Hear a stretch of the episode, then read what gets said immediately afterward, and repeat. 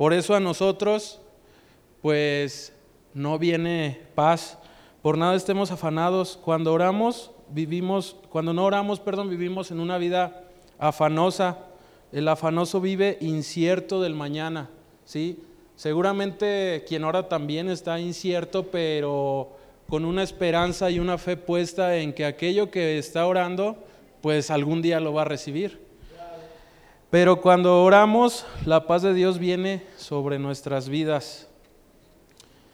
Eh, sabemos que la Biblia es escrita, inspirada por Dios y lo que la, la, Biblia habla, pues es un mandato divino, ¿no? Es un mandato para nuestras vidas. Efesios 6, 18, si me apoyan. Y la Biblia, por tanto, ordena que oremos. Efesios 6, 18 nos enseña que debemos de orar en todo tiempo, orando en todo tiempo con toda oración y súplica en el Espíritu y velando en ello con toda perseverancia y súplica por todos los santos. Nosotros como cristianos tenemos que orar en todo tiempo. En todo tiempo es en la mañana, en la noche, al mediodía, en el transcurso de mis labores, cuando estoy en el baño, en todo tiempo, ¿no? Cuando nos estamos bañando. Por ello he escuchado este, a nuestro pastor Felipe del Castillo, que él comenta que él desde que se levanta y se va a bañar, está, en todo tiempo está orando. Nosotros, pregunto, ¿podemos comer todo el tiempo? Digo, a lo mejor pensarán en mí que sí, pero ya hablando algo real, ¿podemos todo el tiempo comer? O sea, literal, todo el tiempo no. ¿Podemos dormir todo el tiempo aún estés en depresión? No se puede. Este, ¿Podemos correr todo el tiempo? Pues no lo podemos hacer, es imposible. Pero lo que sí podemos y debemos hacer es orar todo el tiempo, ¿sí? Eso sí lo podemos hacer, pero creo que luego nos cuesta más trabajo que, que el comer todo el tiempo, ¿verdad? Me pongo como, como ejemplo. Sí podemos orar todo tiempo, en todo lugar, y vivir una vida conectados en comunión con Dios. Y Él nos puede hablar en todo momento. Así como nosotros, nosotros cuando estamos en X actividad podemos orar, cuando estamos conectados a Él, Él nos puede hablar en todo tiempo. ¿sí? En el tiempo en el que ahorita Serafín decía algo bien importante para el matrimonio que, que Él sabe quién es, él mencionó, este, en el tiempo en el que estás lavando el baño también te puede hablar, ¿sí? te puede revelar. ¿Por qué, ¿Por qué no podemos vivir? Aquí ya entro a, a los puntos claves. ¿Por qué no podemos, como cristianos, vivir una vida en oración? Este, cuando nos hablan de orar, ahorita el pastor lo, lo mencionaba, y gracias a Dios que en este año, en lo que va del año, se han sumado más de ustedes a nuestro tiempo de oración, pero cabe señalar que la oración no solo es el viernes, ¿verdad? Pero se han sumado más. Eh, cuando nos hablan de orar, nos desanimamos, nos da flojera, algunos tal vez nos ponemos tristes eh, y perdemos el gozo. Pero yo pregunto, ¿cómo queremos victorias sin oración? No podemos tener victoria sin oración y muchos de nosotros queremos unción sin oración y eso es algo más delicado. Más adelante vamos a eso.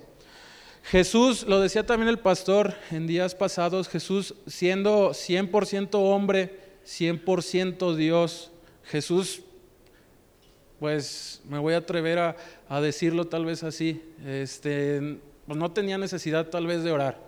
Pero Jesús nos enseñó, ¿sí? Que aún siendo Él Dios, Él en cada momento de su vida, antes de una decisión, en aflicción, cuando estaba entre las multitudes, se apartaba y ¿qué hacía? Oraba. Entonces, Él siendo Él, oraba, nunca dejó de orar. Mientras Él vivió en esta tierra, Él vivió una vida de oración.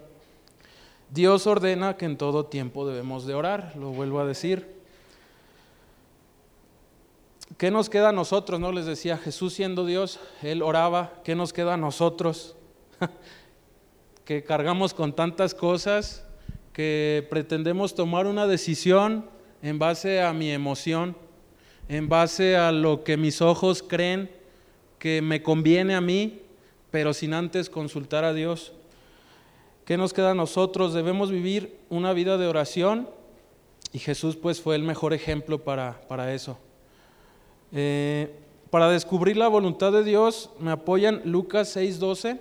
Para descubrir la voluntad de Dios y para tomar decisiones, Jesús oraba.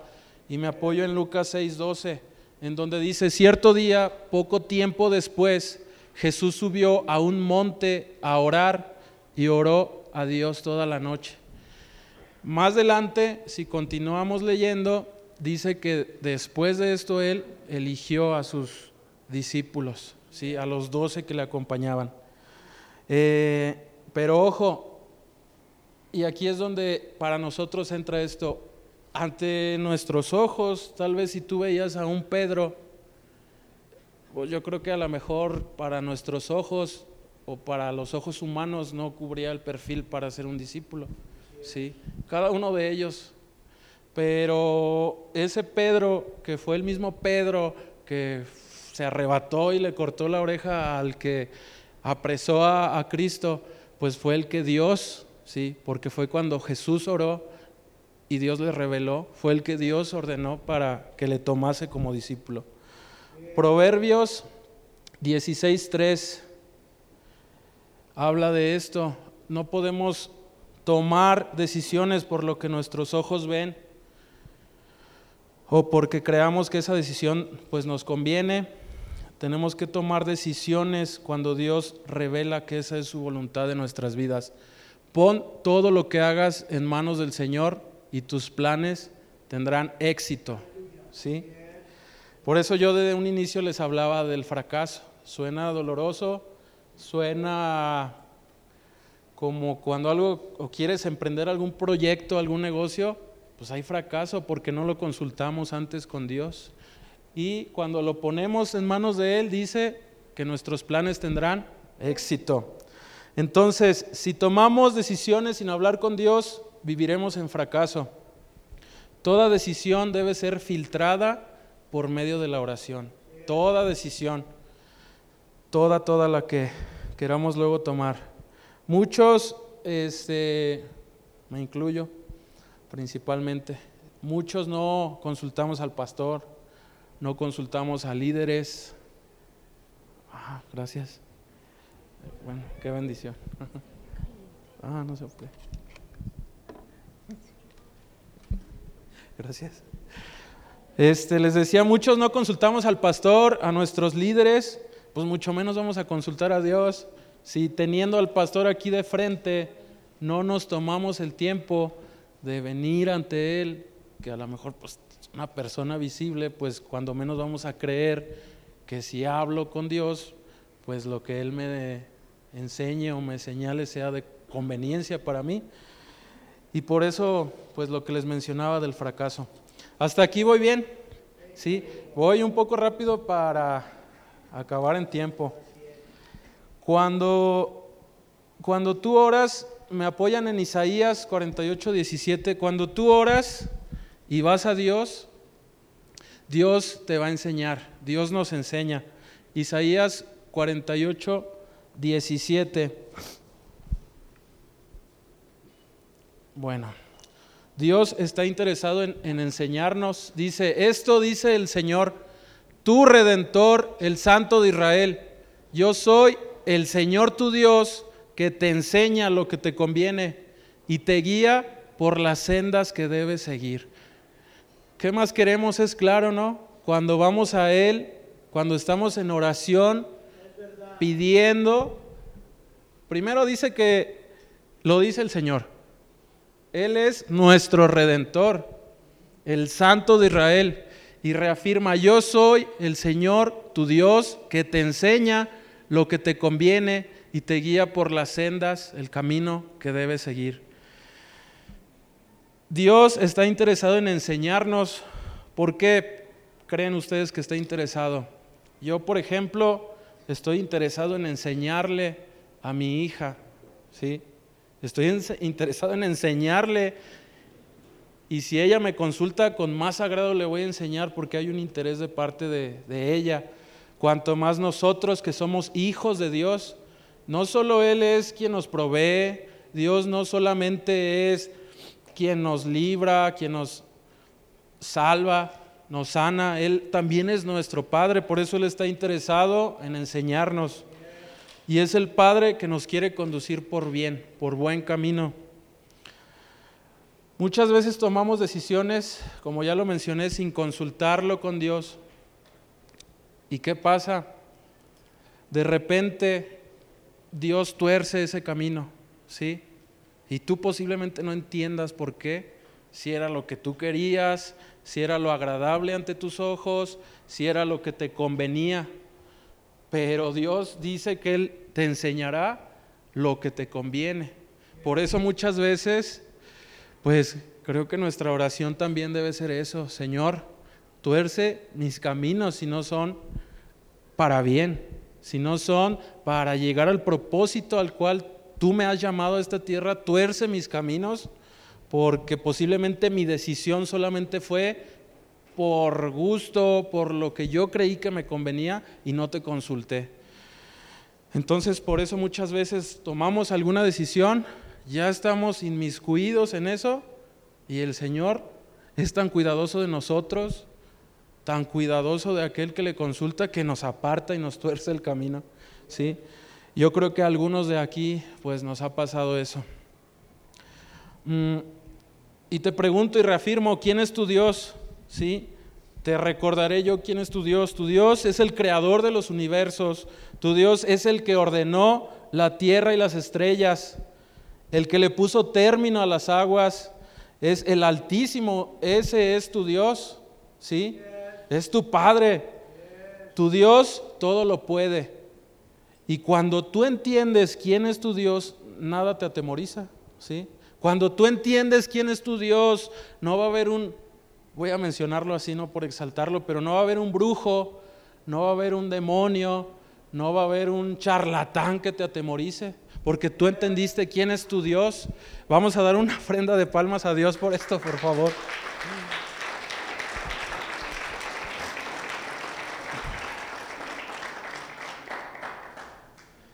Eh, la oración te lleva a la enseñanza de Dios como menciona Isaías 48, 17. Y Él quiere relacionarse con nosotros, Él quiere enseñarnos, porque muchas cosas, aquel que se cree, pues sabelo todo, pues como dicen que Dios le agarre confesado, ¿sí? Pero Dios quiere enseñarnos porque Él sabe que necesitamos ser enseñados, instruidos. Cuando tienes tú en mente tomar alguna decisión, lo conveniente es, ¿sabes qué? Dios, Padre, pues quiero tomar esta decisión, tengo este plan, tengo este proyecto, para quien es soltero, está esta persona que me agrada, pero antes que todo quiero reconocer tu dirección. Si quieren no lo pongan, pero en Proverbios 16.3 habla de reconocer a Dios en todo, ¿sí? Y reconocerlo es darle lugar sabiendo que Él me va a instruir. Quiero reconocerte, Dios, y antes de tomar esta decisión, muéstrame tú si es para bien y si está alineado al propósito que yo tengo en ti. Mm, ya lo mencionaba, Él me saca del camino donde la emoción una vez me puso, del camino que no nos conviene. Cuando dejamos de orar, pues andamos a ciegas, no sabemos qué hacer e improvisamos muchas veces, ¿sí? Por cubrir toda falta, por cubrir toda escasez en donde creíamos que iba a venir provisión del tipo que quieras, ¿sí? Improvisamos, nos vemos obligados a improvisar. Dios ve el hoy, el ayer y el mañana, ¿sí? Por eso es que a Él lo tenemos que consultar. En Marcos 1.35 menciona que Jesús mantuvo, vuelvo a retomar, Jesús mantuvo, perdón, una vida de oración. ¿Cuántos de nosotros no anhelamos lo sobrenatural de Jesús, pero no queremos su estilo de vida? A mí me, me emociona, me impacta cuando en la iglesia, por medio de nuestro pastor, Dios le utiliza, cuando en la iglesia hay alguna noche de sanidad, pues es como estar a la expectativa de lo que Dios va a hacer. Y muchos de nosotros queremos esas proezas, dice, levantándose de mañana, muy de mañana, siendo aún muy oscuro, posiblemente en la madrugada, lo mencionaba el pastor, salió y se fue a un lugar desierto y allí oraba. Entonces, queremos lo sobrenatural de Jesús, pero pues queremos ese estilo de vida, lo practicamos. Yo soy el primero en decir que al día de hoy me ha costado mucho trabajo practicarlo. Pero esta palabra pues es para animarnos y para retarnos a hacerlo. ¿Por qué debemos orar? La oración me ayuda para no caer en tentación. Jesús lo dijo. El que no, bueno, Jesús lo mencionó en Mateo 26, 4. El que no ora confunde obras del diablo con las del hombre, ¿sí? A veces no todo es el diablo. Pero como no tenemos una vida espiritual porque no oramos, pues creemos que todo es el enemigo, ¿no? El que nos achaca y nos trae todo mal. Jesucristo lo recomendó. Jesucristo lo recomendó, recomendó orar para no caer en tentación. Cuando mantienes una vida en oración, tienes fuerza para negarte a la carne. Y seguramente o espero que así sea alguno o alguna de las que esta noche están, estamos aquí, podrá decir, yo soy un hombre, soy una mujer de oración. Pues ten cuidado porque si tú ya eres un hombre y una mujer de oración y descuidas tu oración, ¿sí? Estás débil en tu espíritu. Y si estás débil en tu espíritu, quien va a mandar o gobernar sobre ti va a ser la carne, ¿sí? Cuando mantienes una vida en oración, tienes las fuerzas para decir que no al pecado, para decir que no a aquello que pues va a afectar tu espíritu. ¿Por qué oramos? Mateo 11, 24, me apoyan por favor. Eh, ¿Voy bien? ¿Me están entendiendo? ¿Sí? Perdón por lo rápido, pero eh, el tiempo así me, me orilló. Mateo 11:24, ¿para qué oramos? Por tanto os digo que en el día del juicio será más tolerable. No, creo que me, me equivoqué yo ahí. ¿Por qué oramos? Para tener una respuesta de Dios. No podemos recibir, ok, no podemos recibir lo que no oramos y lo que no creemos. Aquí en la iglesia, ¿quién ha recibido promesas? Promesas de parte de Dios. Aquel que haya recibido promesas, pues esto lo creo para mí, ¿sí? No quiero ofender a nadie, lo creo para mí. Si esa promesa en mi vida no se ha cumplido, es porque no lo creí y por tanto no lo oré, ¿sí? Porque cuando tú esa promesa la recibes, la abrazas como tuya, la crees y la oras, ¿sí? porque te aferras a ello y no sabes cuándo va a pasar esa promesa, pero te aferras en oración, en oración, creyendo que lo que oras vas a recibir, creyendo que lo que se te prometió vas a recibir, pero pues se los dejo ahí a cada uno, eso es para mí. Si la promesa al día de hoy no se ha cumplido, la he frenado porque no he creído esa oración, no la arrebaté para mí, fue dada, pero no la creí, no la oré. No puedes recibir lo que no oras ni lo que no crees. No recibirás lo que no pediste en oración. Muchas veces queremos el negocio exitoso, muchas veces queremos el ministerio glorioso en el que a través de nosotros Dios se manifieste, pero pues ni siquiera lo pedimos en oración. No lo creemos siquiera, entonces ¿cómo podemos recibirlo? Y si no creíste esa bendición, no la, no la vas a recibir de sorpresa. ¿sí?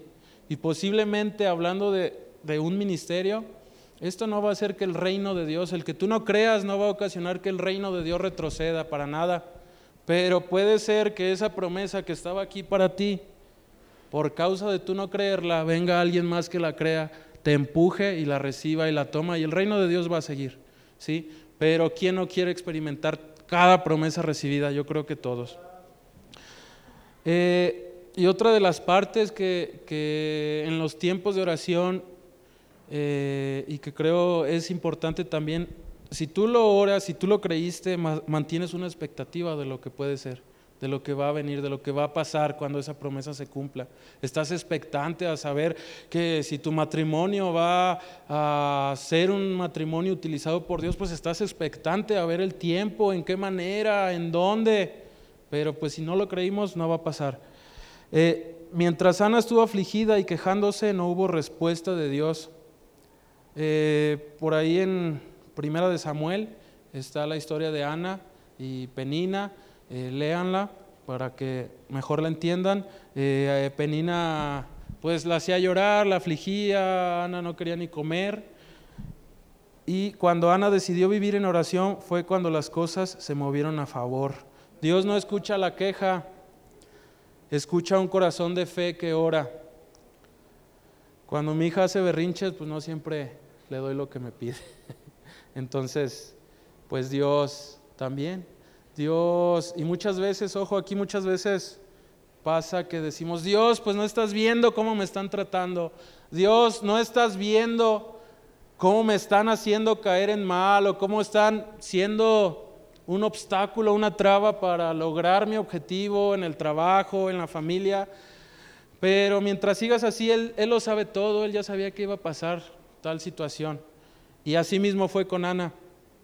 Pero pues nada más Dios estaba a la espera de decir, a ver, cuando Ana deja de llorar, deja de quejarse y viene al altar, ¿sí? a su altar de oración, para que reciba lo que ya tengo para ella.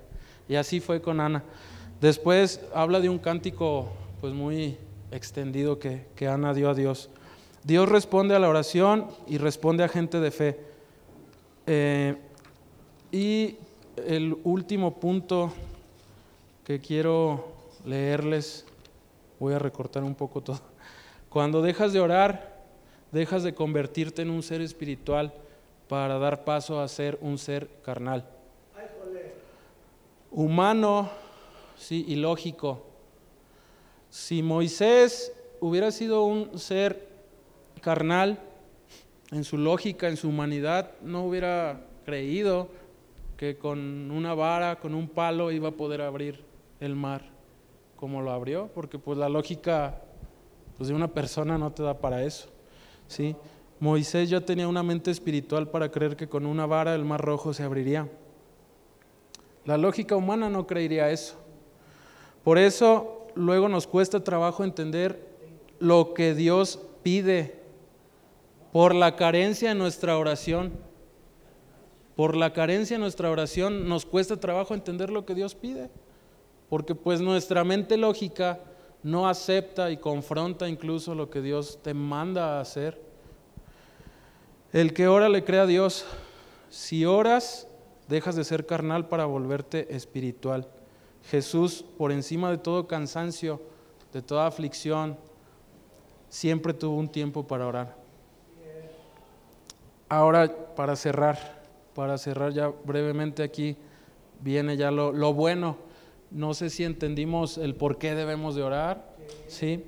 Y hay cuestiones en las que estoy seguro que muchos de nosotros hemos procurado el hacerlo, hemos procurado el orar, y aquí es donde vienen las preguntas, ¿por qué tanta dificultad y tanta lucha? Pues para poder orar, para permanecer. Creo que en primer lugar es porque a muchos no nos gusta, ¿sí? A muchos no nos gusta mantener ese estilo de vida como Jesús lo mantenía que muy de temprano se, levantaba y se iba a orar. Pero también es cierto que el enemigo lo que más ataca en tu vida, lo que más ataca en tu vida el enemigo es la oración. Son los tiempos de oración.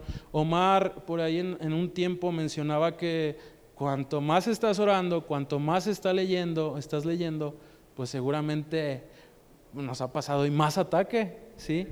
Hay más ataque en la mente, más distractores, más ocupación, y eso te aniquila el tiempo y estás cansado y ya no quieres orar. En Tesalonicenses 3:10, por favor.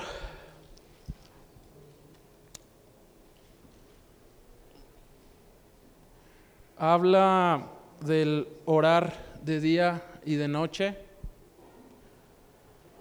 Pretendemos en ocasiones orar solo cinco minutos y echar fuera el infierno.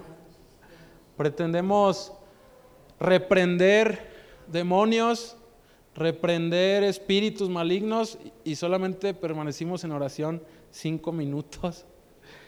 Eh, orando de noche y de día con gran insistencia para que veamos vuestro rostro y completemos lo que falte a vuestra fe. Eso lo escribió Pablo, lo mencionó él. Nos quejamos porque nuestras vidas no conseguimos lo que queremos, promesas no son cumplidas y Pablo oraba para que se completara algo en nuestra fe. Mm, ¿Quieres una solución?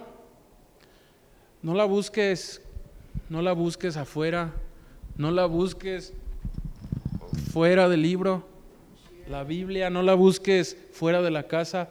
Primero búscala con Dios, no la busques en alguien que te engañe, en un brujo, no la busques en eso.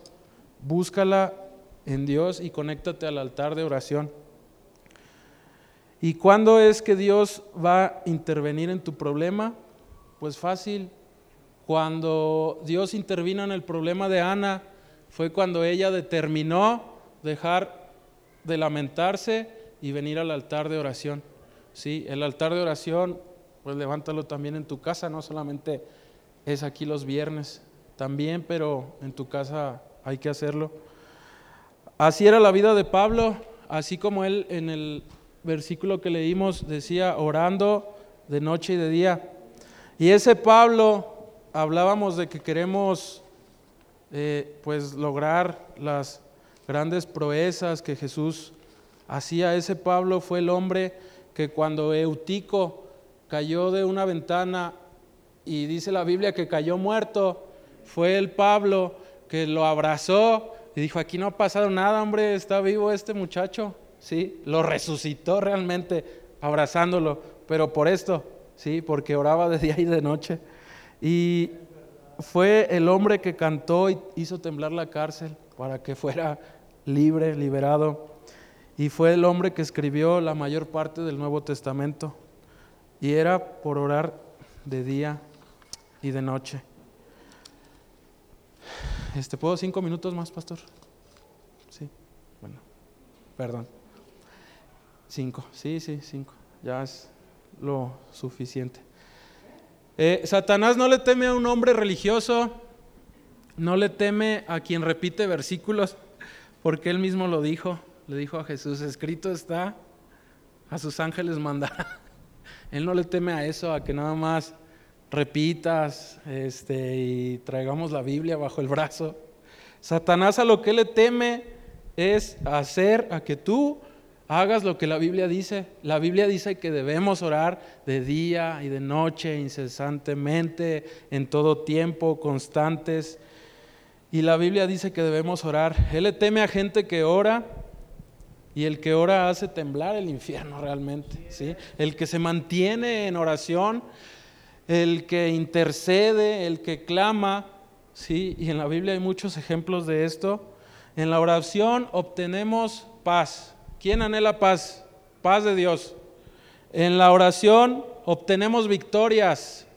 En la oración viene la conquista de Dios. En la oración tienes hijos cambiados, tienes sanidad. En la oración hay matrimonios transformados. Pero sin la oración Nada de eso va a venir a nuestras vidas, ¿sí? Por eso es tan importante la búsqueda de Dios en oración día y noche.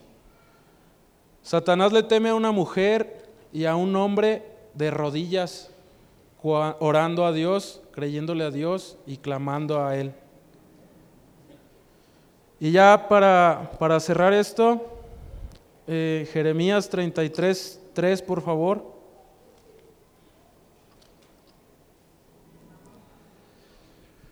Clama a mí y yo te responderé y te enseñaré cosas grandes y ocultas que tú no conoces.